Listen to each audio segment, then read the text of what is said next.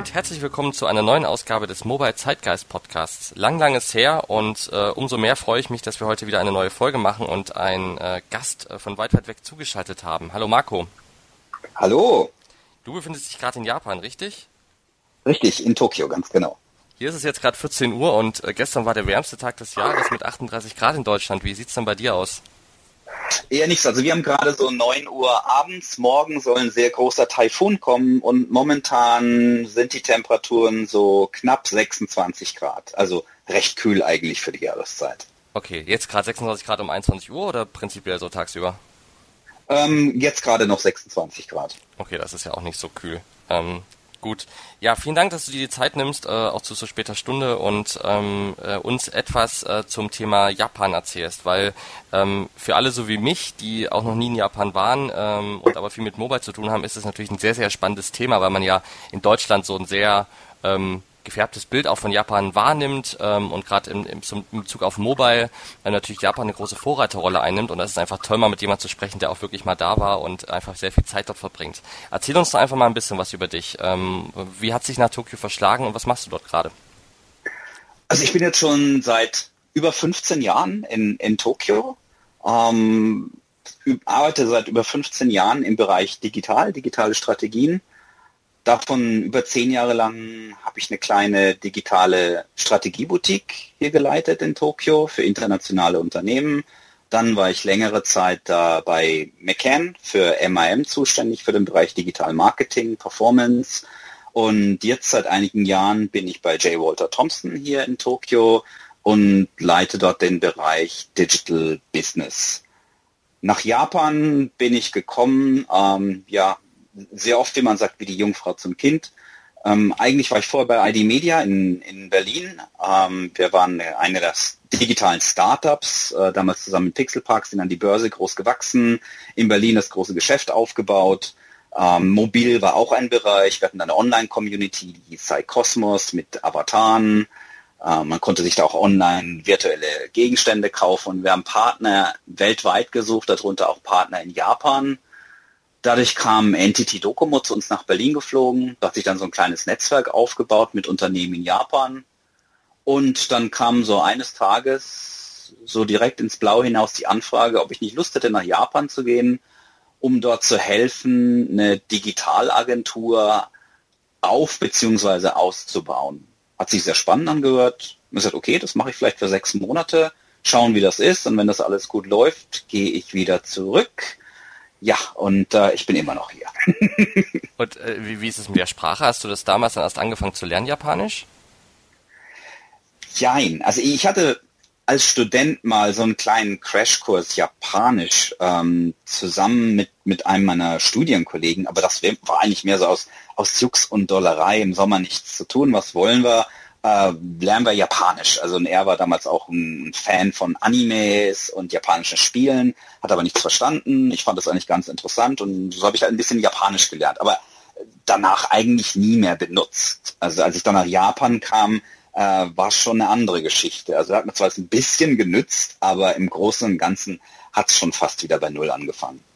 Und dann äh, brauchtest du auch, hast du es relativ schnell gelernt oder bist du da mit Englisch relativ gut durchgekommen am Anfang? Ja, also bei uns in der Firma, es haben ein paar Englisch gekonnt, ein paar nur Japanisch. Ähm, es war eigentlich eher so ins kalte Wasser geworfen. Ähm, so eine, die, die Vokabelkärtchen jeden Tag ausgefüllt, geschrieben, gelernt und dann über, über die Jahre, die ersten Jahre hinweg, ging das eigentlich relativ schnell, dadurch, dass man es jeden Tag benutzen muss. Okay. Und dann hast, äh, hast du ja schon gesagt, bist du äh, anstatt sechs Monate doch etwas länger da geblieben und äh, ja aktuell immer noch da. Ähm, wie, wie groß war denn der Kulturschock, um mal so langsam in das Thema zu kommen? Oder äh, den du am Anfang hattest, als du da warst? Oder bist du da einfach relativ gut auch reingerutscht durch die, durch die, ja, durch die, durch das Bild, was du auch von Japan hattest und das, was du vorher schon wusstest? Ja, ich hatte ein bisschen vorher schon was gewusst. Ich habe mich natürlich schlau gemacht, ein bisschen recherchiert. Ähm, was mir, glaube ich, relativ geholfen hat, ist, dass ich Soziologie studiert habe in Deutschland äh, und habe mein Diplom eigentlich in, in, Mediensoziologie gemacht und Marketing. Und so, so der Soziologieansatz hat mir eigentlich sehr geholfen, äh, zu probieren, die Kultur zu verstehen. Ich meine, klar, es hat Kulturschocks gegeben, die gibt's auch heute noch. Also es gibt immer was, selbst nach über 15 Jahren, wo man sagt, oh Gott, damit hätte ich ja jetzt nicht gerechnet. Aber für uns ist es natürlich spannend, äh, weil es immer das, was einen überrascht, äh, ist sehr oft was sehr, sehr Kreatives, äh, wo man sagt, wow, toll, finde ich klasse. Seien es jetzt, seien es jetzt die, die schwarzen Burger oder ähm, die Pokémon-Aktion hier in Japan zusammen mit McDonald's. Es ist immer was Spannendes, was momentan passiert, was einen auch inspiriert im Beruf. Ja, das glaube ich. Also und äh, ich stelle mir das auch sehr, sehr spannend vor. Und ähm, ich finde so aus Deutschland, das ist meine rein subjektive Wahrnehmung, aber geht der Blick eigentlich ähm, gar nicht stark genug nach Asien, was gerade das Thema MOBA angeht. Von daher finde ich es toll, dass wir mal eine Folge zu dem Thema machen. Ähm, weil man kriegt ja relativ viel aus dem amerikanischen Raum natürlich mit, aber so aus Japan äh, ist es doch aus Deutschland nicht ganz so einfach, außer man sucht gezielt danach, da irgendwie an Informationen zu kommen.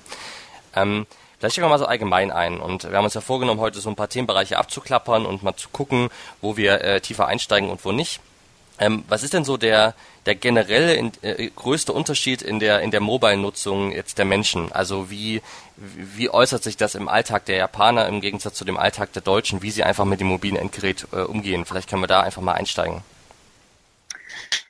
Hm, ich denke mal, wenn man jetzt als Deutscher war noch nie in Japan, kommt nach Japan, ähm, steigt in die U-Bahn ein. Was man sieht, ist, die meisten Japaner sind an ihrem Smartphone. Ähm, das unterscheidet sich nicht so stark mittlerweile vom Westen. Ähm, aber das Interessante ist, das machen Japaner seit 2001. Lange bevor es die Smartphones gab. Also das, das mobile Internet in Japan ist jetzt schon über 15 Jahre alt. Also für Japaner ist es überhaupt nichts Ungewöhnliches, mit dem Mobiltelefon ins Internet zu gehen, einzukaufen, Bücher zu lesen, Mangas zu lesen, Musik zu hören, Spiele zu spielen. Ähm, das gibt's in Japan, wie gesagt, seit 15 Jahren. Die Smartphones äh, gibt's jetzt seit 2009, 2010, ähm, aber es war vorher auch genauso mit den Feature Phones. Schon die Feature Phones haben eigentlich ähm, dazu geführt, dass die meisten Japaner innerhalb von wenigen Jahren in den frühen 2000ern schon online waren. Also was, was Japan vielleicht äußerlich da nicht unterscheidet mit den Leuten in der U-Bahn, die auf, dem, auf ihr Handybildschirm starren, ist eigentlich der Punkt, dass sie das seit 15 Jahren machen. Äh, und dass es durch alle Bevölkerungsgruppen geht. Und dass man schon mehr Erfahrung mit der mobile Plattform hat äh, und die mobile Plattform vielleicht auch ein bisschen anders angeht. Ähm, man, man hat nicht so große Diskussionen über die Abhängigkeit vom Mobiltelefon, weil man hat das schon seit 15 Jahren. Das ist nichts Neues. Äh, da im Verhalten, glaube ich, unterscheidet sich Japan da schon.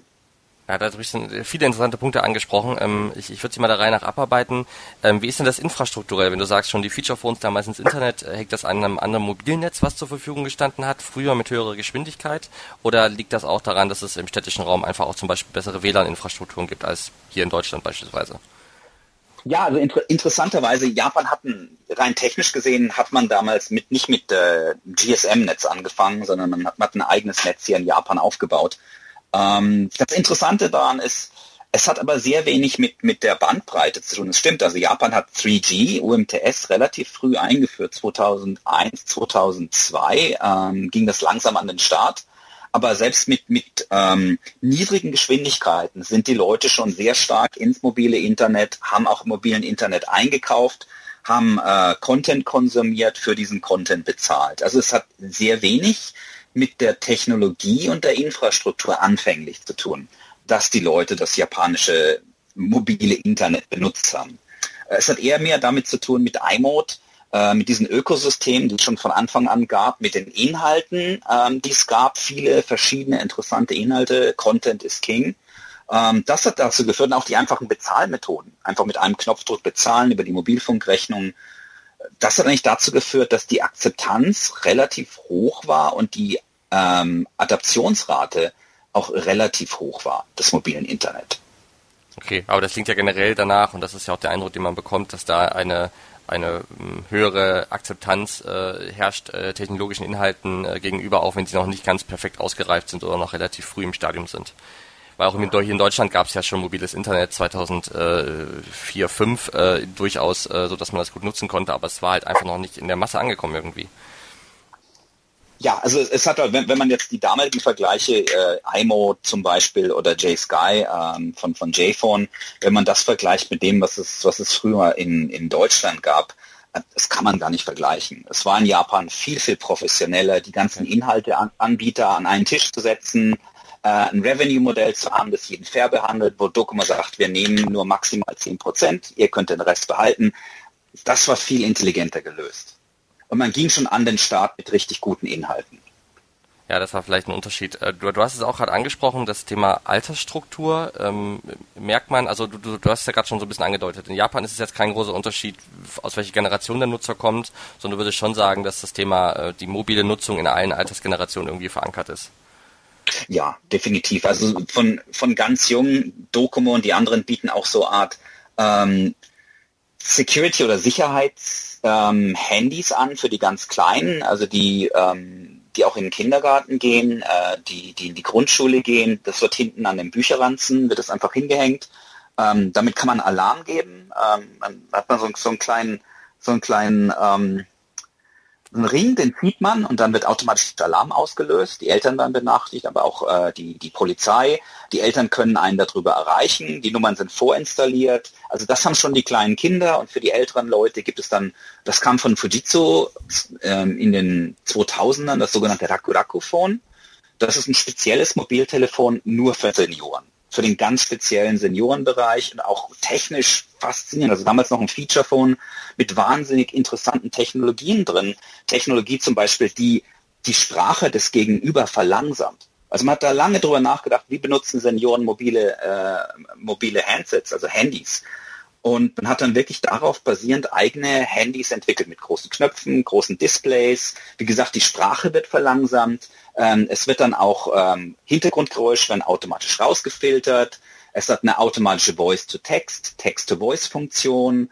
Ähm, es sind auch so ein paar kleine Fitnessprogramme mit eingebaut, um die Senioren zu motivieren, aktiver zu werden. Also ganz, ganz interessant auf diese Zielgruppe abgeschnitten.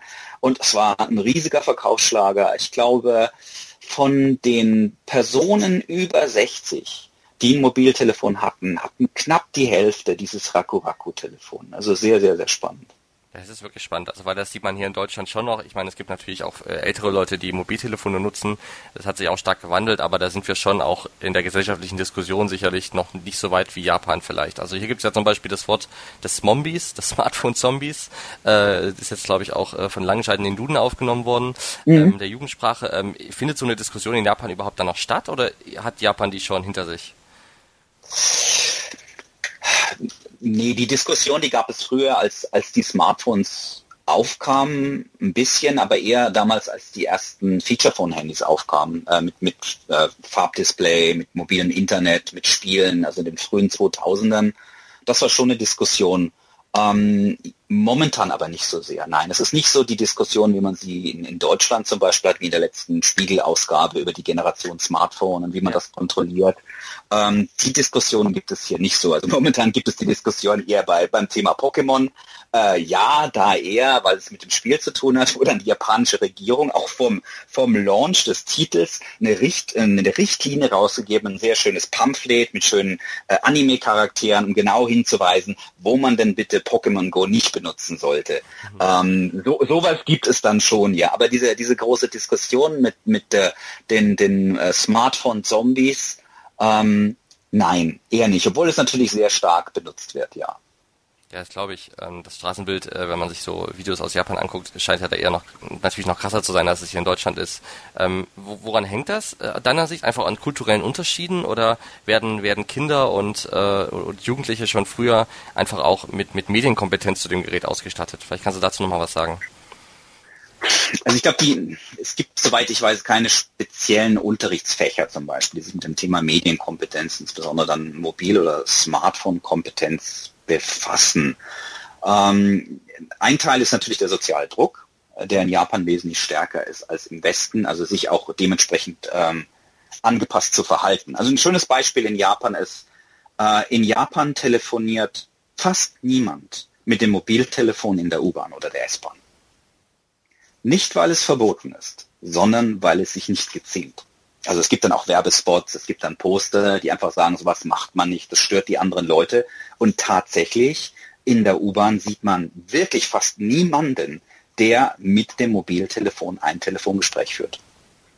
Oh, also dieser soziale, der soziale Druck, der ist schon sehr stark und der führt natürlich dann auch dazu, äh, dass man sich dem anpasst.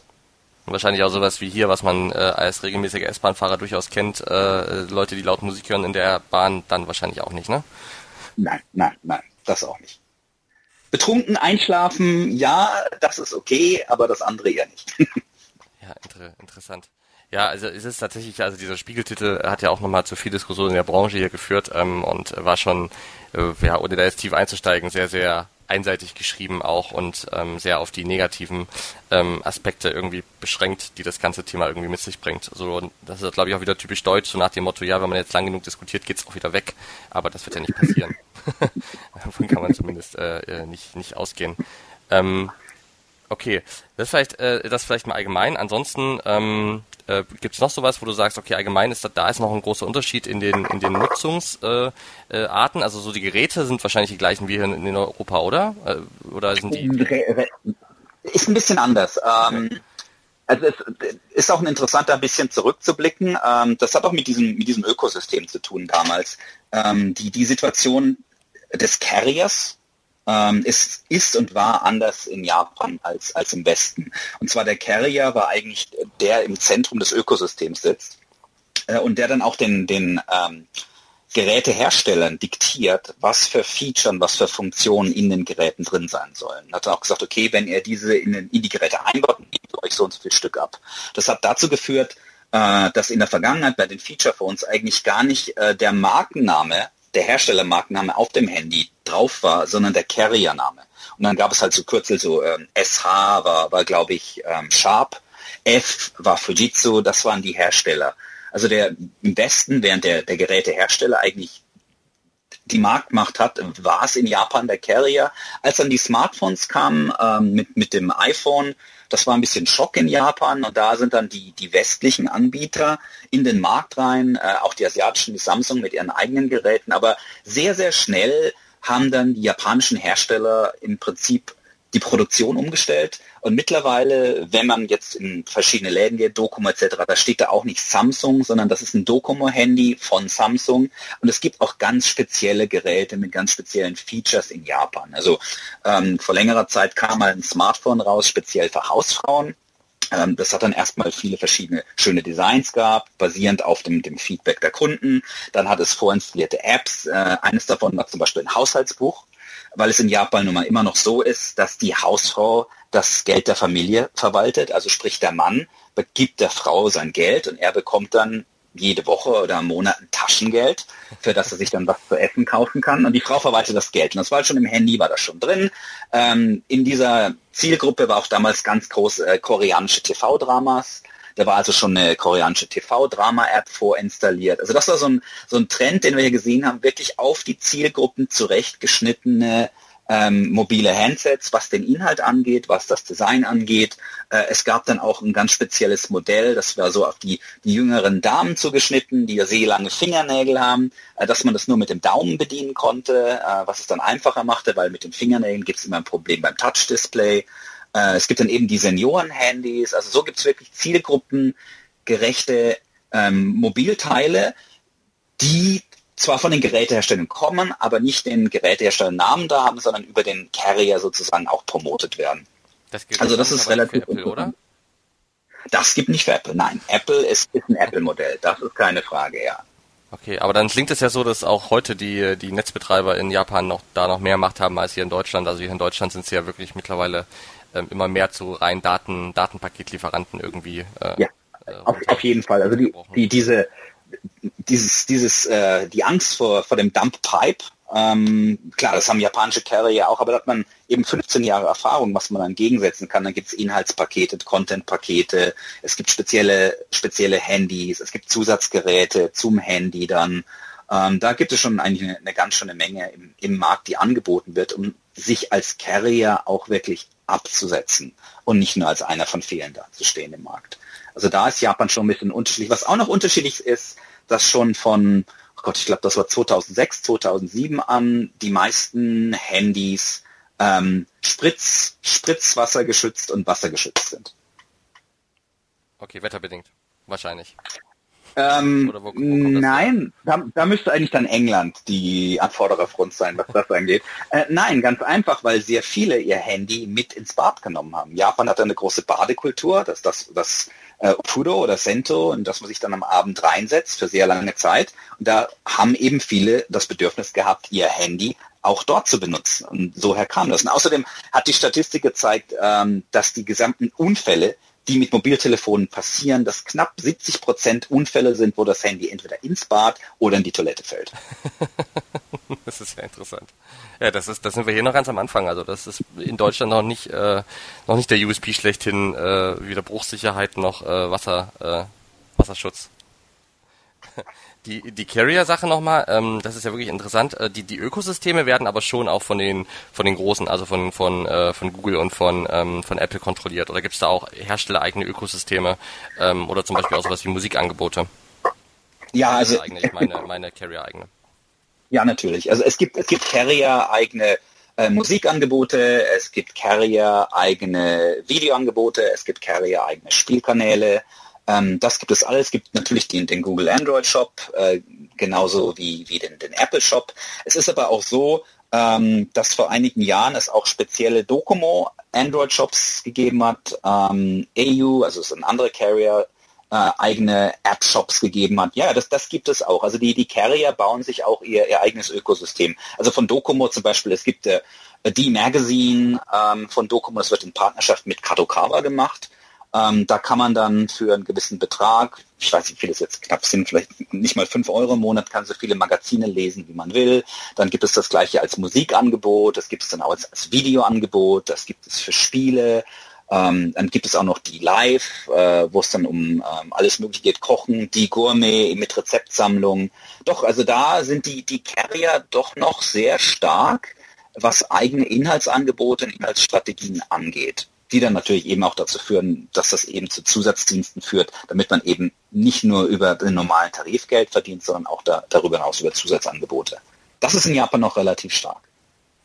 Okay, und nochmal auf das Thema WLAN-Infrastruktur. Ähm, ist die heute, würdest du sagen, die ist heute besser in, in Tokio jetzt zum Beispiel als in, in einer deutschen Großstadt wie Berlin? Gibt es da durchgehend WLAN oder ist das Mobilnetz so gut, dass, dass gerade die ganzen Multimedia-Inhalte auch problemlos zum Beispiel in der U-Bahn konsumiert werden können?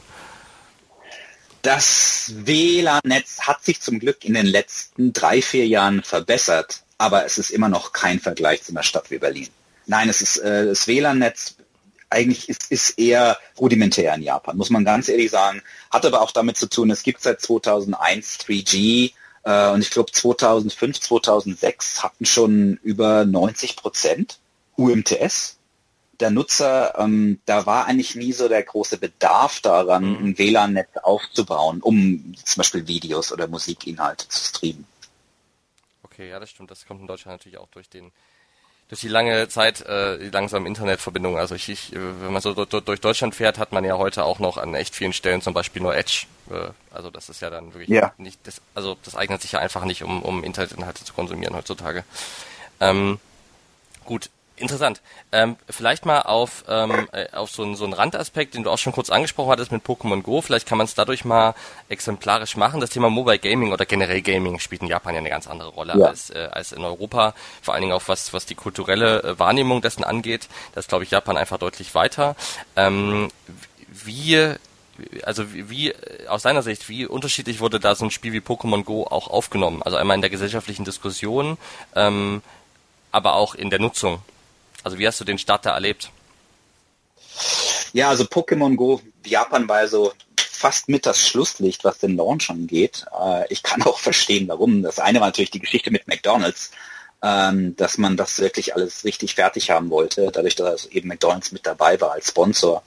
Ähm, auf der anderen Seite, ich habe mit, mit mehreren in Amerika geredet, mehreren in Deutschland zum Thema Pokémon Go. Ähm, und ich habe so gesagt, ja, wenn das in Japan losgeht, dann geht das richtig los. Das geht nicht nur ein bisschen los. Ähm, und ich habe es gesehen, es kam gerade der, über Twitter raus, Pokémon Go wird jetzt launchen. Und ich bin auf die Seite, habe gesehen, oh wow, es ist da. Und bin dann einfach mal zu Spaß, weil es war gerade Mittagspausezeit, bin ich Mittagspause aus dem Office raus in den Aufzug. Und im Aufzug waren fünf Leute. Und die fünf Leute hatten gerade Pokémon Go installiert. Ähm, dann bin ich raus, bin ein bisschen rumgelaufen, Und dann habe ich schon die, die Pokémoner gesehen, die einfach so dastehen und gucken und das wurden immer mehr. Und dann kam das Wochenende, ein langes Wochenende und dann hat man sie nachts auf der Straße gesehen. Drei, vier Leute, Pärchen, äh, Familie mit Kindern, die wirklich nachts auf den Straßen draußen sind, bis spät und Pokémon spielen. Also in der U-Bahn, ich würde sagen, von fünf Handys, wo ich mal einfach so über die Schulter geguckt habe, da waren drei dabei, Pokémon Go zu spielen. Das ist unglaublich. Ähm, bei den bei den Carriern, es gibt ja mehrere Carrier Accessory Shops, wo eben das ganze Zubehör verkauft wird, äh, wie äh, Screen Protector, Batterien. Ähm, Softbank nach dem Launch von Pokémon Go hat sich der Batterienverkauf verdreifacht. Nur wegen Pokémon Go. Das ist Wahnsinn. Wobei, also einige Geschichten kann man hier in Deutschland sogar, hat man sogar ähnlich erlebt. Also ich glaube, die Powerbanks haben auch hier eine Renaissance äh, erlebt, auch wenn ich die, äh, die Verkaufszahlen jetzt nicht kenne, müssen wir mal nachschauen. Ähm, und auch hier war gerade zum Launch schon auch, ähm, also es war nicht, nicht ungewöhnlich, dass man Leute mit dem Handy über die Straße hat sehen lassen mhm. und man wusste genau, die spielen Pokémon Go, weil so wie sie ja. gelaufen sind und wie sie sich verhalten haben, das genau gepasst hat. Ja. Ähm, Trotzdem, äh, also hier in Deutschland habe ich das Gefühl, hat das, hat das Thema die Gesellschaft so ein bisschen gespalten, in die, die das irgendwie spielen oder mal zumindest ausprobiert haben und generell offen dem gegenüber sind und die, die das auch wirklich so ziemlich vehement dann auch verteufeln und ganz, ganz schlimm finden. Ähm, ich denke mal, die, die Trennung gab es dann in Japan wahrscheinlich auch nicht. Nee, nee, die gab es nicht. Also es war natürlich die Diskussion, ja, pass auf, äh, jetzt bitte nicht direkt am Fluss probieren, Pokémon mhm. zu fangen. Ähm, aber es war jetzt nicht so, dass es die kompletten Gegner ähm, hier gegeben hat. Nein, ich meine, Pokémon hat eine lange Tradition in Japan, es kommt aus Japan. Ähm, Nintendo hat eine lange Tradition, Spielen auf Mobiltelefon hat eine lange Tradition. Nein, gar nicht. Was mich auch erstaunt, ich habe auch ältere Pärchen ähm, Ende 50 gesehen, die auf der Straße waren und Pokémon Go spielen. Kinder zusammen mit den Eltern, ähm, Freund und Freundin, die dann nachts auf Pokémon Go Hand gehen, Jagd gehen. Was ich gerade sehe, ist, es, es bringt die Gesellschaft zusammen. Und ich denke, das ist das Interessante an Pokémon Go zu allen anderen mobilen Spielen. Deshalb ist es auch so revolutionär, was es schafft. Und in Japan schafft es das besonders stark, weil man sieht, es, es geht über Grenzen hinweg. Es ist was, was verbindet. Japaner sind eigentlich eher schüchtern. Also in Japan spricht man niemanden einfach so an. Aber über Pokémon Go, da man ja was Gemeinsames hat, über das man sprechen kann, fällt es Japanern leichter, da eben neue Leute kennenzulernen, sich einer Gruppe anzuschließen, die, die gerade in einer Pokémon Arena ist. Also sehr, sehr faszinierend und ganz, ganz toll, äh, was, was den Aspekt angeht. Ähm, jetzt habe ich gerade den Faden vor, ich wollte gerade noch was fragen. Ähm, vielleicht fällt es mir wieder ein. Äh, die ich, ich kann aber auch gerne was zum Thema mobile Spiele erzählen. Ja, erzähl mal gerne. Vielleicht meine Fragen kommen mir bestimmt wieder in den Kopf. Ja, ja also das, das Interessante an, an Japan, was man auch bedenken muss, also 2001 gab es auch schon mehrere mobile Spiele. Ähm, da gab es auch große Titel von, von Square Enix etc. Die haben ihre wichtigsten Sachen umgesetzt. Erstmal so 80er Jahre Hits wie Dig Dug, ähm, Donkey Kong etc. Das war alles auf den Handys verfügbar. Und das Interessante damals war, ähm, diese, diese Spiele waren nicht kostenlos, sondern diese Spiele musste man sich aus dem jeweiligen ähm, Shop des einzelnen Carriers herunterladen. Und um, das, um sich den Titel herunterzuladen, musste man den Titel abonnieren. Das bedeutet, man hat pro Monat vielleicht einen Euro bezahlt, um dieses Spiel zu spielen. Okay, also, also da war schon in Deutschland sowas wie Jamba Spar, wo man hat da nicht neue Titel erhalten, sondern man musste wirklich eine, eine Monatsgebühr zahlen, wie bei World of Warcraft zum Beispiel. Also wirklich eine richtige genau, also Abogebühr, um diesen Titel zu spielen. Eine Abogebühr.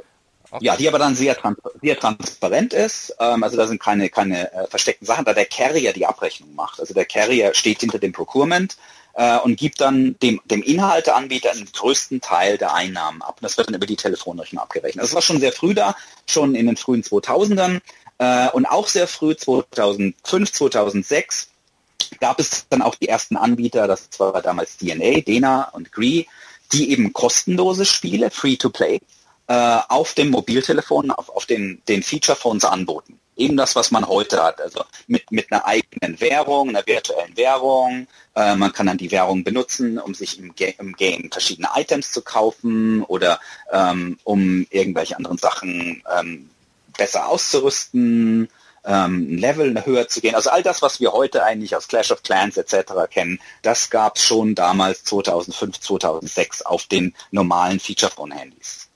Und, und das hat sich jetzt natürlich weiterentwickelt, auch auf den Smartphones.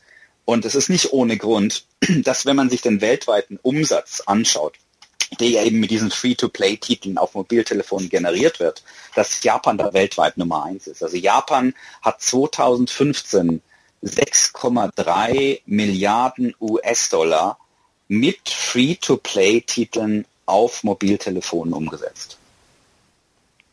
Ja, das ist, äh, das ist wirklich beeindruckend. Ich meine, man hat ja früher, wenn man sich so auch schon in der Prä-Mobile-Ära mal mit, mit äh, gerade auch mit diesen Online-Rollenspielen, die ja mal ganz groß waren, beschäftigt hat, auch da war Japan ja immer ganz viel mit dabei, wo es Familien, Geschichten gelesen, wo es Familien gab, die sich dann abgewechselt haben, um den Charakter nach oben zu bringen und so.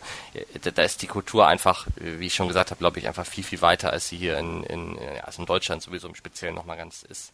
Ähm, und äh, da kann ich mir nur ansatzweise vorstellen, wie, wie sich das dann auch bei sowas wie Pokémon Go entwickelt. Ähm, ja, also deshalb, deshalb auch der, der große Rand, die Akzeptanz auch des Ganzen. Wobei die, die Diskussion natürlich, die ich auch sehr oft habe, da ich viel mit westlichen Unternehmen auch zusammenarbeite und sagen, okay, was können wir von Japan lernen? Äh, was gibt es für Strategien, die auch für uns anwendbar sind? Natürlich ist die japanische Kultur anders. Sie ist wesentlich verspielter äh, an sich, asiatische Kulturen. Aber andererseits hat Japan eben diese 15 Jahre mobile Interneterfahrung ähm, das bedeutet, man ist da auch viel aufgeschlossen, was dieses, dieses Free-to-Play-Thema angeht, äh, mit Kindern und so weiter. Das ist in Japan auch eine Diskussion, aber die Diskussion gab es schon im Jahr 2006. Also die Diskussion äh, wird jetzt wesentlich, sag ich mal, ähm, elaborierter geführt und auch nicht so hitzig, weil man, man weiß das mittlerweile, man hat das gelernt und das ist auch nicht mehr so, so ein großes Issue. Ähm, was vielleicht eher ein Issue ist, sind die Mechanismen, die die Spiele in Japan benutzen, weil diese Mon Monetarisierung passiert nämlich durch Gacha. Äh, das ist ein ganz spezieller Monetarisierungsmechanismus, so ein bisschen eine Art Glücksspiel, aber in, in sehr elaborierter Weise. Äh, da ist eine große Diskussion, ob das süchtig macht etc. Aber das, das große Free-to-Play Thema, dass es schlecht ist, dass man für Spiele für Ingame-Items bezahlen muss, das hat sich eigentlich gelegt. Wobei ich sagen muss, so aus deutscher Wahrnehmung, ähm, dass in Deutschland zwar natürlich in der, in der, jetzt wenn man es mal die Core-Gamerschaft nimmt, also die Leute, die wirklich viel Videospiele spielen, findet das ja regelmäßig statt, aber so in der Gesellschaft ist diese Free-to-Play-Diskussion hier noch nicht angekommen. Also auch gerade das Thema, ähm, weiß nicht, äh, Kinder kaufen, äh, geben Geld aus, das, das poppt immer mal so auf in so Extremfällen, also irgendwie ein Jugendlicher hat irgendwie 13.000 Euro in Clash of Clans äh, investiert, das kommt immer wieder hoch, aber so eine richtig gesellschaftliche Diskussion über dieses Thema ist hier in Deutschland tatsächlich noch nicht aufgekommen in meiner Wahrnehmung. Mhm. Ähm, also also die wirklich grundlegend geführt wird, weil äh, viele Free-to-Play-Mechanismen, du hast es gerade richtig gesagt, das ist ja auch in Deutschland so, ja auch tatsächlich mit Glücksspiel verbunden sind. Ähm, und ja. Glücksspiel ja eigentlich ab 18 ist und ähm, die Sachen aber teilweise auch natürlich von Jugendlichen konsumiert werden. Da bin ich mal sehr gespannt, wie sich das weiterentwickelt. Ja, das, das Thema wird auch interessant sein. Ich, ich glaube auch persönlich, wenn wir jetzt noch bei dem Thema ein bisschen bleiben, dass sich dieses ganze Free-to-Play-Modell, äh, so jetzt Pokémon ist ein super Beispiel dafür, dass es eben auch anders geht. Pokémon ist auch Free-to-Play. Äh, aber die Monetarisierung ist komplett anders. Und ich denke, da wird sich relativ viel tun. Und da werden wir auch viel in Japan vielleicht als Vorreiter sehen über ganz neue Monetarisierungsmodelle für eben diese Free-to-Play-Spiele. Ich meine, man muss sich das ja mal geben. Äh, je nachdem, in Japan sind es fünf bis zehn Prozent der Spieler, die für das Spiel bezahlen. Also fünf bis zehn Prozent der Spieler sind für diese 6,3 Milliarden äh, Dollar verantwortlich. Im Westen sind es zwei bis fünf Prozent. Äh, das bedeutet 90 Prozent der Leute, die meine Spiele spielen, von denen habe ich gar nichts. Die monetarisiere ich überhaupt nicht. Äh, das, das ist ja schon ein Businessmodell, das, das ja schon eigentlich fast nicht funktionieren kann, ja, wenn man da wachsen will. Auf jeden Fall und was ja auch zeigt, wie viel die anderen fünf bis zehn Prozent oder zwei bis fünf Prozent dann ausgeben. oder ausgeben müssen, wenn man wachsen will, ja. Genau, oder ausgeben müssen, genau. richtig. Genau. Und das führt dann ja auch zu solchen Modellen. Ja, das ist. Äh und da, da sehen wir in Japan ganz spannende Sachen, äh, wo sich dann Puzzle Dragon macht das schon seit langem, aber auch, auch andere Spiele, die sich dann mit Markenherstellern zusammenschließen und dann wird das kombiniert. Also ähm, bei Puzzle Dragon ähm, gibt es dann halt so ein kleines Special, wo dann der Eishersteller seine Charaktere im Spiel hat. Ähm, auf der anderen Seite war, glaube ich, ähm, ein Schokoladenhersteller, ein Snackhersteller ähm, mit einem anderen Spiel, ähm, Shironeko Project nennt sich das. Und da gab es halt in der Packung dann eigene Avatare und auch eigene Special Items, äh, die man dann im Spiel weiterverwenden konnte. Also so wird dann wirklich ein neuer Monetarisierungskanal erschlossen. Ja, das ist interessant. Also vielleicht kommen wir da, das war auch die Frage, die mir vorhin völlig entfallen war, als ich den Faden verloren habe mit McDonalds und, äh, und, und Pokémon Go. Das ging ja hier auch durch die Presse, dass es das gibt. so mal ganz, ich weiß, du wirst wahrscheinlich keine Zahlen haben und wenn, dann darfst du es nicht sagen, aber wie ist denn so der Eindruck mal rein so oberflächlich, wenn du guckst? Also sagst du, das funktioniert? Also ist es so, dass die, die McDonalds-Filialen jetzt irgendwie gut gefüllt sind mit den Pokestops? Also ist das ein Modell, wo du sagst, das, das kann man sich ruhig als, als europäisches Unternehmen auch mal anschauen oder eher nicht? Wir haben noch keine Zahlen, wir haben noch keine Zahlen, aber was man halt sieht einfach, wenn man jetzt an, an mal so McDonalds genau. reinguckt, was, ja. was passiert da? Äh, ja, also was wir sehen, ist, das funktioniert. Da geht, geht die Family, gehen die Kids mit rein. Ähm, das arbeitet, die arbeiten auch mit der Promotion zusammen. Das wird früher auch schon gemacht. Das ist nichts Neues. Das hat man schon mit Nintendo gemacht, mit 3DS, wo man sich dann äh, Charaktere freischalten konnte in McDonalds. Das wird ja auch mit, mit den Convenience Stores gemacht, wo man dann mit dem 3DS da reingeht. Die haben alle so Pocket Stations, Wi-Fi Stations und wenn man sich dann da verbindet, dann schaltet man Charaktere frei, die auch gebrandet sind. Ähm, das funktioniert und das wird auch stärker. Ingress hat es hier in Japan schon stärker probiert mit Banken, mit Convenience Stores. Ähm, sie haben es auch probiert mit, mit Automaten, mit Getränkeautomaten, dass die in Ingress integriert werden. Also da hat man schon, schon viel gelernt. Und ich glaube, das, das ist ein ganz, ganz spannendes Thema, ähm, wo Pokémon eben jetzt auch diese Tür dazu öffnet, sagen, man, man muss nicht immer über die Rails monetarisieren. Nein, es gibt auch ganz andere Modelle. Und da, denke ich, werden wir gar, ganz spannende Beispiele hier in Japan sehen, die sich auch weltweit umsetzen lassen. Angry Birds macht das ja auch schon seit längerem, äh, dass es hier branded Content in den Spielen geht. Ja, spannend. Ja, in, äh, in, auch da wird in Deutschland dann ja auch immer gleich wieder das sehr ins Negative diskutiert von den Spielern. Aber wie nehmen die das auf? Sehen die das dann eher positiv? Machen die das dann und gehen mit den 3DS in die Läden und äh, holen sich die Charaktere? Ja. Ja, also man muss, man muss auch ganz ehrlich dazu sagen, es, man hat sich was dabei gedacht. Also auch bei, äh, bei dem Sponsoring für, für die Free-to-Play-Titel, ähm, die, die gesponserten Monster, die sind zwar gebrandet, aber die sind durchdacht, die passen ins Spiel, die haben interessante Eigenschaften. Äh, also sie haben einen ganz klaren Mehrwert für die Spieler auch. Ähm, deshalb wird es gut aufgenommen. Es, es fühlt sich nicht an wie irgendwas, was künstlich da ähm, herein teleportiert wurde, aber überhaupt nicht passt. Also das ist das ganz Wichtige. Das funktioniert nur, wenn es wirklich authentisch sich, sich dem anpasst, der Umgebung anpasst und auch klare Benefits hat. Also das, das ist wichtig. Ansonsten sagen auch die Spieler, was will ich denn damit? Ja, und wenn es, äh, genau, und ich glaube organisch, und wenn die dann auch nicht äh, overpowered sind, die Items, die man da bekommen kann, sondern wirklich, wie du sagst, sich organisch irgendwie einfügen in die Spielwelt und da nichts kaputt machen. Das ist ja auch immer ganz wichtig. Eben, eben. Das, das, ist, das ist eben ganz wichtig, dass das gut äh, austangiert ist und das funktioniert äh, und die waren ausverkauft. Also diese, diese Packungen mit den speziellen ähm, Icons, äh, mit den Items, die waren ausverkauft. Wenn man äh, äh, von dem Sponsoring mal weggeht äh, zur mobilen Werbung, ähm, äh, wie, wie nimmst du da den mobilen Werbemarkt in Japan wahr? Er ist wahrscheinlich auch viel weiter als hier in Europa. Interessante, also interessanterweise ist, ist der digitale Werbemarkt in Japan ähm, viel weiter hinter den westlichen Werbemärkten, als wir vermuten. Also er ist nicht sehr weit entwickelt. Das ist, ist ganz interessant. Japan hatte ja schon, Japan war das allererste Land, also von der Größe auch mit 100, 120 Millionen Einwohnern, äh, von der Größe, das erste Land, das schon 2005, 2006 flächendeckend Mobiltelefone, internettaugliche, hochaufgelöste Display-Mobiltelefone mit GPS-Sets eingebaut hatte und Kartensoftware. Das war alles da aber es hat fast keine Location-Based Werbung gegeben. Man hat sehr, sehr wenige Location-Based Werbelösungen gesehen. Die kamen jetzt erst viel später mit den Smartphones, weil äh, eben im Westen das schon öfters gemacht wurde, weil es da andere Lösungen gab. Ähm, interessanterweise die, der Bereich digitale Werbung in Japan ähm, ist ein momentan noch unterentwickelter Markt. Es ändert sich viel, aber es ist trotzdem noch unterentwickelt. Ich denke, es hat damit zu tun, äh, wie eben die Werbeindustrie in Japan strukturiert ist, die vollkommen anders strukturiert ist als im Westen. Ja, ist ja auch im Westen tatsächlich, weil man sich die Nutzungszeiten anguckt, ja ebenso unterentwickelt, aber da bin ich tatsächlich einen Vorteil auf die Line gegangen, weil ich bin fest davon ausgegangen, dass, dass äh, auch da durch den zeitlichen Vorsprung Japan einfach deutlich weiter ist. Äh, leider nein, da Japan, die japanische Werbeindustrie wird von einer großen Agentur naja, ähm, ich will nicht sagen kontrolliert, das ist das falsche Wort. Aber sie haben schon eine sehr, sehr große Marktmacht, das ist Denzu. Äh, und Denzu verdient eigentlich das meiste seines Geldes mit klassischer Werbung, also sprich mit TV-Spots. Ähm, dann haben sie auch eine eigene Talentagentur, steuern dann meistens noch das Talent dazu, sind auch stark an den Medien beteiligt als Investoren, also können dann auch nochmal über die Medien selbst monetarisieren. Äh, das Modell funktioniert eigentlich sehr, sehr gut. Äh, und natürlich sind die, die Umsätze da auch sehr, sehr groß. Ähm, dahingegen ist eigentlich digital eher ein komplizierter Markt, wo man eigentlich kein so großes Interesse hat, äh, dass der Markt allzu groß wird. Ja klar, weil er mit einem höheren Aufwand auch verbunden ist, was das Spiel angeht, richtig. mit Individualisierung, Personalisierung. Ähm, äh, Aber es ändert sich. Durch die Internationalisierung in Japan ändert sich das Schritt für Schritt. Ja, es wird sich ja weltweit ändern. Es ist nur äh, schon tatsächlich spannend zu sehen, wie, wie langsam das eigentlich geht. Also eigentlich müsste man ja denken, dort wo die, wo die Medienaufmerksamkeit ist, dort fließt auch das Geld hin, aber das geht nicht so automatisch, wie man sich das immer vorstellt, ganz naiv. Nee. nee. Auch hier in Deutschland nicht.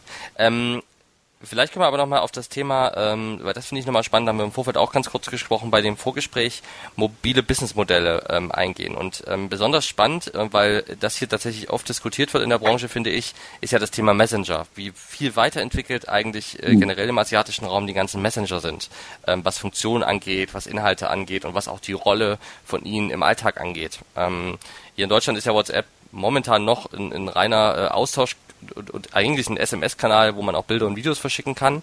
Ich breche es mal ein bisschen runter und in Japan sieht das ja ganz anders aus mit sowas wie Line. Vielleicht kannst du dazu nochmal was sagen. Richtig. Richtig, ja. Also momentan ist es wirklich so, Line ist, ist die Nummer eins. Line ist eigentlich in Japan mittlerweile auch das, das Nummer eins äh, soziale Netzwerk. Wir haben in Japan, je nachdem, welch, wem welchen Zahlen man jetzt genau traut, aber äh, Line läuft auf 60 Millionen Mobiltelefon. Und Japan hat 120 Millionen Bevölkerung. Also die Hälfte hat Line auf dem Telefon. Ähm, und der Line Messenger, es ist ganz interessant, wenn man sich heute privat trifft ähm, mit Japanern, die fragen nicht nach, nach der Telefonnummer, die fragen nicht nach der E-Mail-Adresse, die fragen nach der Line-ID. Also Line, Line ist eigentlich omnipräsent in Japan als, als soziales Netzwerk und auch als Messenger. Und das Interessante ist, Line, Line ist eigentlich von einer koreanischen Firma, von Naver, wurde aber in Japan entwickelt. Äh, mit, mit japanischen Ingenieuren. Äh, und es wurde auch nicht entwickelt wie, wie WhatsApp ähm, oder die, die anderen Messenger-Anbieter, die man im Markt sieht, ähm, die einfach mal auf den Markt geworfen werden, kostenlos und das wird sich schon irgendwie monetarisieren. Line wurde ganz strategisch entwickelt mit einer ganz klaren Monetarisierungsstrategie von Anfang an. Ähm, die, das Interessante daran ist, man, man hat da nichts von Null entwickelt, sondern hat sich wirklich angeguckt, was für Businessmodelle funktionieren denn, was gibt es denn da? Und da gibt es genügend von, von Docomo, ähm, Messenger-Modelle mit ihren Deco-Mails, äh, das ist auch ein interessantes äh, Inhaltemodell. Man hat angeguckt, was machen die Spieleanbieter so mit ihren Virtual Currencies. Äh, man hat geguckt, was macht Facebook und Twitter so mit ihren Timelines. Und man hat das alles so zusammen kombiniert und hat daraus eine Lösung geschaffen, eine Messenger-Lösung, die eigentlich, man kann fast sagen, vom ersten Tag an Geld verdient hat. Und äh, Line hat angefangen damit, dass man eben sich, sich selbst äh, in einem kleinen Shop konnte man sich so Stamps runterladen, also so, so kleine Sticker. Ähm, die kosten halt Geld, je nachdem, ähm, 1 Euro, 2 Euro und konnte dann diese Sticker, wenn man mit seinen Freunden kommuniziert hat, eben in der Kommunikation benutzen. Die Freunde konnten die Sticker dann sehen und wenn sie die interessant fanden, drücken sie einfach drauf und dann können sie sich die auch aus dem Shop kaufen. Und das war ein super interessantes Modell, äh, die Personalisierung über die Sticker, aber auch, dass man ähnlich wie, wie, wie es iMode damals gemacht hat oder ähnlich wie es auch dann, dann Apple gemacht dass man sich ein eigenes Ökosystem geschaffen hat. Okay, Line, wir bieten auch die Sticker an, aber wir laden auch äh, die ganzen anderen Inhalteanbieter auf die Plattform ein, sagen, kommt, ihr habt Inhalte Disney, ihr habt Inhalte Sunray, Hello Kitty, ihr habt Inhalte ähm, Marvel, ihr habt Inhalte, aber vielleicht auch einzelne Künstler, die sagen, ich will jetzt selbst mal so Sticker entwerfen, auf die Plattform bringen und damit Geld zu machen. Also dieses Ökosystem haben sie aufgebaut und das war eben sehr erfolgreich. Da gibt es eine Unzahl an Inhalten, die dann eben ganz stark monetarisiert wurden. Also es war nicht mal äh, ein werbebasierendes Modell, es war wirklich diese Monetarisierung der Inhalte. Klar gibt es auch Werbeanbieter, die eben auch eigene Sticker-Aktionen machen können, äh, offline. Die Sticker sind dann kostenlos.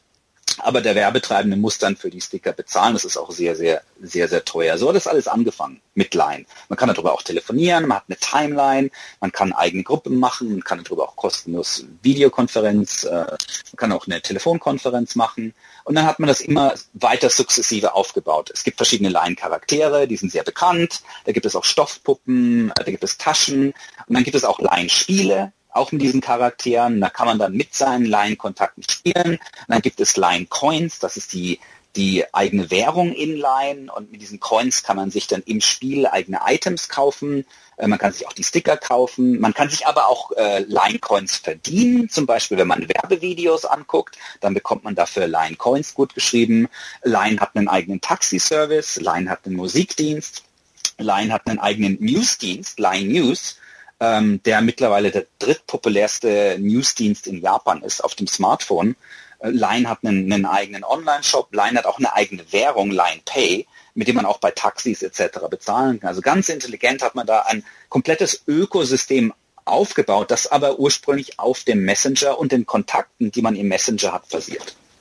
Wahnsinn. Also äh, das ist echt beeindruckend und ähm, es gibt ja auch zum Beispiel, glaube ich, Unternehmensprofile auf Line und wenn man sich mal anguckt, ähm, das finde ich immer so interessant, wie langsam WhatsApp da innoviert ähm, und äh, das, obwohl es ja eigentlich schon so ein Vorbild gibt, wo sowas hingehen könnte, ähm, das ist echt überraschend. Also wie weit da die die die westlichen Messenger noch von entfernt sind. Ähm, klar würden in, äh, glaube ich, hier im Westen manche Sachen vielleicht nicht so gut funktionieren wie in Japan, aber ähm, der, der strategische Grundansatz, ein Ökosystem aufzubauen, ist ja auch hier durchaus relevant.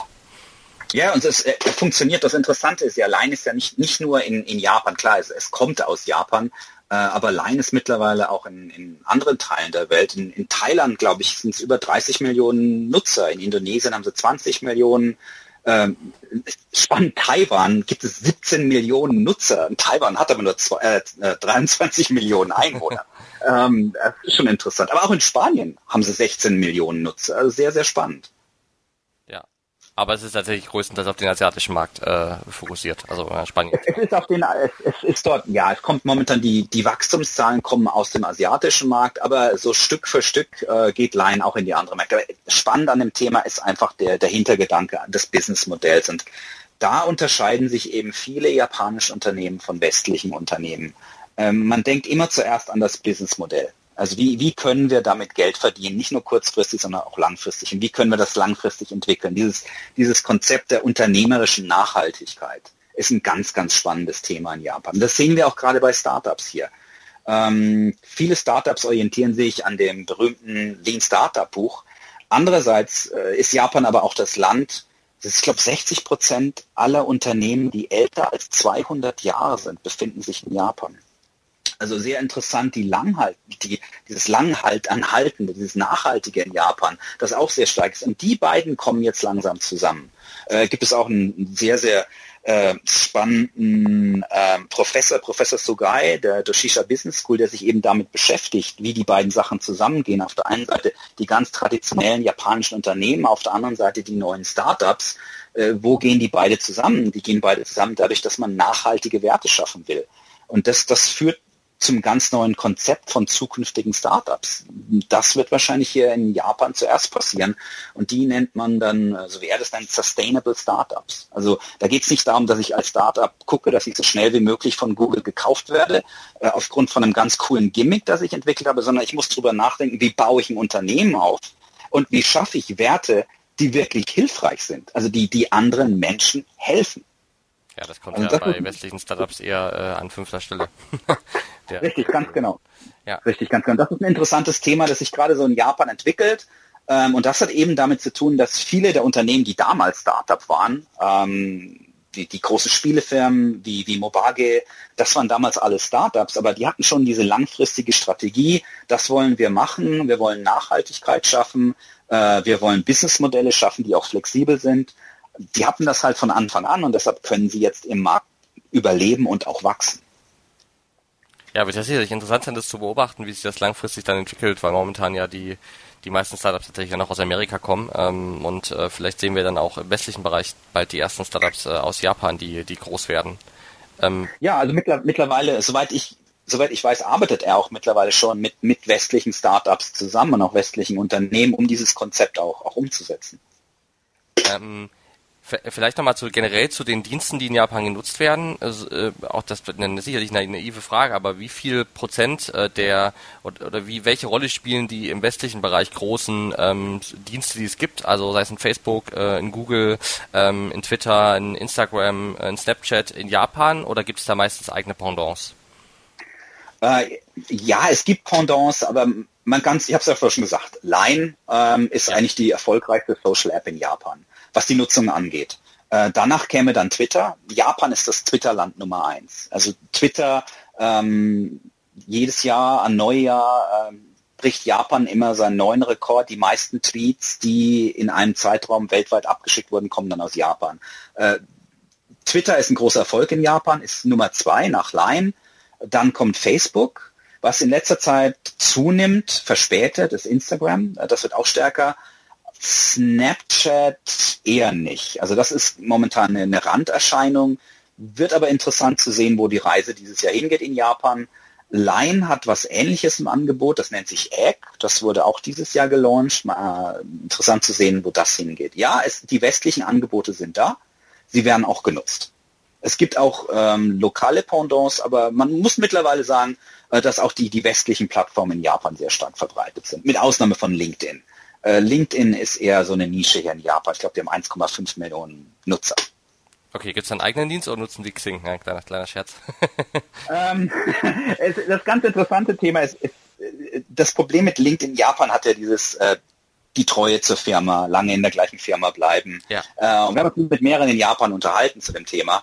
Ähm, warum sie denn nicht auf LinkedIn sind? Ganz einfach, weil wenn ich auf LinkedIn wäre, bedeutet es ja, dass ich einen neuen Job suche. Das bedeutet, ich bin nicht loyal meiner Firma gegenüber. Ah, okay. Es wird gar nicht als Business-Netzwerk äh, gesehen, sondern als auch großenteils Karrierenetzwerk.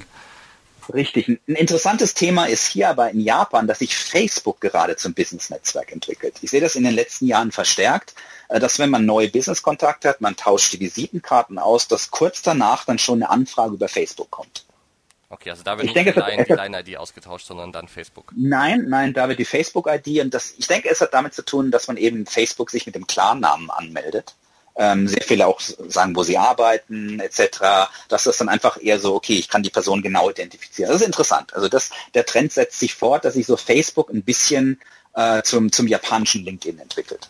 Ja, super interessant, weil das in Deutschland ganz, ganz anders ist. Also da ist es, äh, also Digitalbranche jetzt mal außen vor, wir leben ja in unserem Mikrokosmos, aber ähm, außerhalb der Digitalbranche sehr unüblich, dass man sich bei Facebook hinzufügt, wenn man sich irgendwie beruflich einmal getroffen ja, hat. Ja, ja, ja, ja. Also das, das, das ist also sehr, sehr ungewöhnlich. Ja, ja das würde sehr komisch aufgenommen werden. ähm, ja, okay. Ich glaube, wir haben die, die groben, großen Sachen irgendwie äh, abgearbeitet. Das war ein super, super spannender Einblick. Vielen Dank schon mal an der Stelle. Ähm, hast du, äh, haben wir aus deiner Sicht noch einen großen, großen Bereich vergessen, wo wir noch mal reingehen können? Hm, ich denke gerade mal drüber nach, äh, was noch interessant ist zum, zum Thema Japan.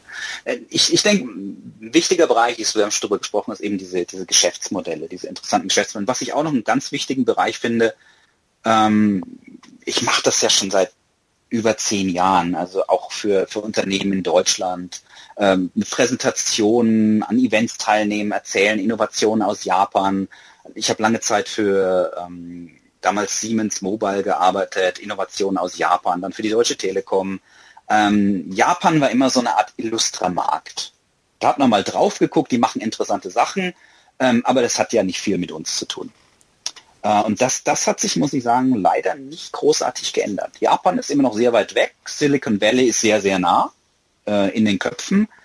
Äh, dabei stimmt das gar nicht. Es, es gibt so viele Innovationen, die aus Japan kommen, die schon im Westen angekommen sind, von denen wir nichts wissen. QR-Code, das hat Denso damals entwickelt. Denso, der Autozulieferer, mhm. äh, damals an, ja, natürlich, um, um, um einfach ihre Logistik zu vereinfachen. Und hat das eben lizenzfrei dann in den Markt geworfen und mittlerweile benutzen es alle im Westen. Oder Mobiltelefone mit, mit Karten und GPS, das gab es bei uns 2006. Jetzt reden alle von Google Maps. Ähm, Finger, Fingererkennung, also ähm, auf dem Handy, das gab es bei Fujitsu schon 2004 standardmäßig in allen Handys. Ähm, Free-to-Play-Spiele oder diese Messenger-Angebote, dieses gibt es auch schon seit langem. Oder die ganzen Ökosysteme wie den, den Apple iTunes Store äh, oder Google Play, das gab es in Japan schon 2000 mit, mit iMode. Äh, also das, das sind alles Sachen, die eigentlich äh, in, in Japan ursprünglich entstanden sind. Ja, und wenn du Deutsche Telekom zum Beispiel sagst, die hätten ja mal ganz gut getan, sich da von den Ökosystemen äh, der Netzbetreiber mal was abzuschauen. ja, es gibt da, gibt da sehr, sehr interessante Szenarien. Und das, das, das Spannende daran ist ja, äh, wenn ich mir das so angucke, Line zum Beispiel, die jetzt auch in den internationalen Markt gehen. Ähm, auf der anderen Seite Smart News. Smart News ist ein News-Aggregator in Japan, den es hier schon seit längerer Zeit gibt, äh, der vor einigen Jahren den, den Schritt nach Amerika gemacht hat. Er sagt, okay, wir bieten jetzt unseren News-Aggregator auch, auch in Amerika an und dabei sehr, sehr erfolgreich ist. Also das ist ein, ein, schönes Beispiel, dass es eben nicht, nicht nur in, in, Japan so geht. Also weltweit ist die App, glaube ich, über 18 Millionen Mal schon, schon heruntergeladen worden. Die arbeiten in Amerika mit den großen Publishern zusammen und, und bauen ganz interessante Businessmodelle für die Publisher. Und das kam aus Japan. Ja, also dem Eindruck, den du da sagst, dass das äh, hier nicht, nicht so eine große Rolle spielt, den hatte ich ja auch schon kurz angesprochen und das ist auch mein ganz persönlicher. Also wenn man äh, die mobilen Medien oder äh, Medien äh, verfolgt, die auch über mobile und über digitale Kanäle im Allgemeinen berichten, da spielt Japan eigentlich fast nie eine große Rolle. Ähm, und wenn dann immer mal so äh, Sonderbericht mäßig. Ähm, von daher ist dieser Einblick, den du uns jetzt gegeben hast, fand ich sehr, sehr interessant gewesen, weil er nochmal echt äh, so einige wirklich gute Punkte angeschnitten hat, weil ich finde, wenn man in gerade in der Mobile-Branche arbeitet, muss man sich mit Japan einfach auseinandersetzen, sonst, äh, sonst verpasst man einfach auch die Hälfte, die auf der Welt passiert. Da reicht der Blick nach Amerika nicht aus. Auf jeden Fall, vor allem wenn man sich die Entwicklung der letzten Jahre, also mein Softbank dürfte mittlerweile vielen Investoren schon ein Begriff gewesen sein. Ähm, Softbank hat ja damals die Clash of Clanmacher gekauft, ist groß eingestiegen. Softbank hat äh, in Amerika Sprint gekauft. Äh, Softbank ist jetzt gerade dabei, ARM zu kaufen. Äh, das, das sind japanische Unternehmen, die da am Markt sind. Und äh, vor kurzem hat mal die Nikkei Shinbun mal ebenso die Financial Times gekauft. Ich äh, kenne meinen Japan-Experten jetzt. ich weiß, wie man, wie man fragen kann, wenn die Hörer ähm, noch äh, irgendwie, also du hast ja gesagt, äh, solche Dinge wie Vorträge machst du öfter, ähm, wenn die Hörer irgendwie mit dir in Kontakt treten wollen, ähm, Fragen haben oder ähm, auch Interesse haben, dass du äh, da unterstützt und berätst, wie können sie dich denn kontaktieren? Vielleicht kannst du das zum Schluss nochmal sagen. Ähm, ganz einfach über LinkedIn bin ich zu finden, ähm, über Facebook bin ich zu finden, wer Lust hat, kann auch auf unsere Seite sixlaws.com gehen. Das ist ein Buch, das wir vor ein paar Jahren geschrieben haben über Businessmodelle in Japan und wie man den Westen da inspirieren kann. Einfach googeln. Ja, das ist ein guter Tipp. Einfach googeln. ähm, Marco, vielen, vielen, vielen Dank für die wirklich, äh, wie ich schon gesagt habe, sehr spannenden Einblicke. Ähm, ich fand es sehr interessant und äh, fand es vor allen Dingen toll, dass wir so viele verschiedene Aspekte angerissen haben, um da einen äh, groben Überblick zu geben. Liebe Hörer, wenn ihr irgendwie sagt, Mensch, da habt ihr aber was vergessen, was wir gerne nochmal ansprechen äh, sollten oder irgendwie äh, ein Thema, wo wir aus eurer Sicht irgendwie zu kurz gekommen sind, dann schreibt es gerne in die Kommentare unter dem Blogbeitrag, ähm, twittert uns an. Ähm, bei genügend Interesse hat der Marco auch schon immer durchblicken lassen, steht da in der zweiten Folge auch nicht komplett äh, komplett entgegen. Ähm, vielleicht kommt es ja irgendwann dazu. Würde mich auf jeden Fall sehr freuen. Vielen Dank. Vielen, vielen Dank. Und wir hören uns bald wieder. Tschüss. Danke. Tschüss.